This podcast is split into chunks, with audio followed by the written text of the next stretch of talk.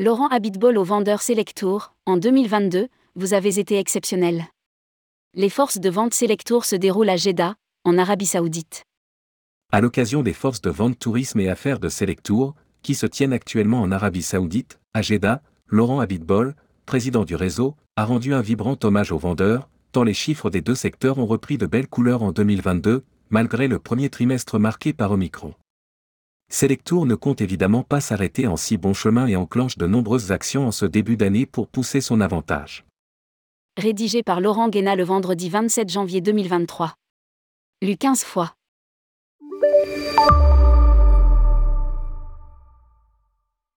En 2022, vous avez été exceptionnel.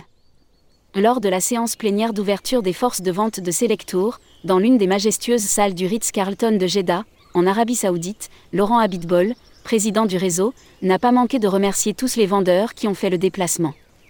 Avec des ventes tourisme qui surperformant, 115% par rapport à 2019 et des transactions d'affaires qui reviennent à près de 95% des chiffres pré-pandémie, il ne pouvait pas laisser passer l'occasion de mettre en valeur les vendeurs. Ce que n'a pas manqué de faire aussi, Jean-Noël Lefebvre, directeur général du réseau, qui rappelle que l'événement est le deuxième plus grand du réseau après la convention. Il souligne. Nous affichons complet, cela nous pousse à pouvoir apporter des réponses à toutes vos questions. Sans vous, le réseau ne serait rien. 2023 apportera et apporte déjà son lot de problématiques. NDC, déjà, ça ne marche pas, s'agace Laurent Habitbol, en prenant à témoin la salle qui ne l'a pas contredit. J'ai demandé à Air France un nouveau report de la surcharge GDS. Compte tenu de la rémunération. Nous n'avons pas les moyens de passer deux minutes sur un billet d'avion.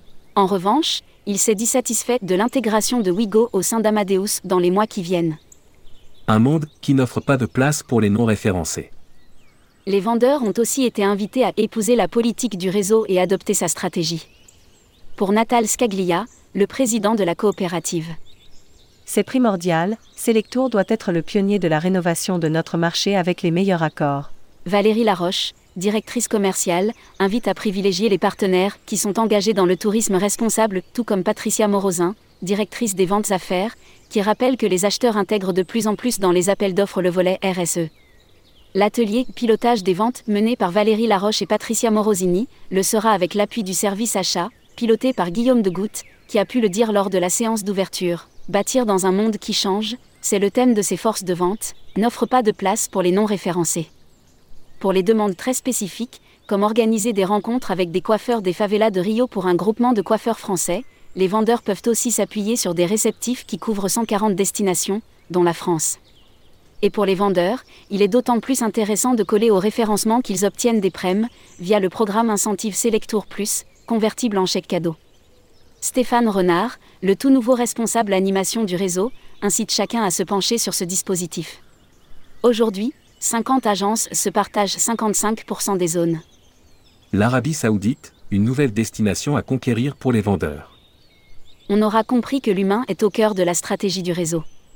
Une campagne de publicité expliquée par Bertrand Bonnefoy, directeur digital et marketing de Selectour, valorise le travail des vendeurs, tant tourisme qu'affaires. Elle passe actuellement sur une trentaine de chaînes de télévision. Elle est appuyée par des messages digitaux sur des canaux qui montent en puissance comme Twitch. Enfin, Laurent Habitbol n'a pas tari d'éloges sur l'Arabie Saoudite et Saudi, la compagnie nationale.